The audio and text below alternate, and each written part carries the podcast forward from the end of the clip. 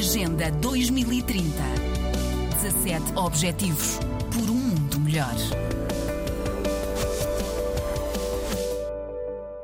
Com as notícias, os sons e as imagens da guerra por todo o lado, até podemos tentar filtrar alguns conteúdos, mas é impossível colocar as crianças numa redoma e protegê-las de tudo. Por isso, Ana Karina Valente diz que devemos começar por ouvi-las. Devemos perguntar aos nossos filhos quais são as suas preocupações, o que é que eles sentem, o que é que eles estão a pensar disto tudo. Quando uma criança nos diz que tem medo, ou quando uma criança nos diz eu não estou a perceber, mas o pai vai para a guerra, ou uh, ouvi dizer que esta guerra é longe, mas nós temos família longe, eles estão na guerra.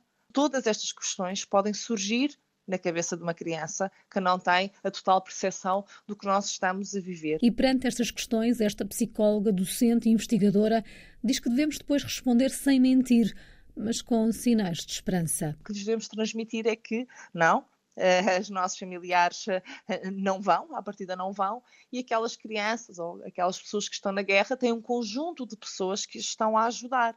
E, portanto, nós uh, acreditamos que uh, a seu tempo tudo ficará bem. Nós aqui não estamos a mentir, estamos a transmitir eh, uma mensagem de esperança aos nossos filhos, mas também não lhes estamos a dar certezas. Pais e educadores devem estar atentos a sinais, sentimentos e comportamentos que, entretanto, mudem, adequar o discurso às diferentes cidades e aproveitar o momento para educar para a não violência e a construção da paz. Como? Envolvendo, por exemplo, os mais pequenos em ações de solidariedade. Para que sintamos que estamos a ajudar é muito importante para o bem-estar psicológico. Agenda 2030. 17 Objetivos por um mundo melhor.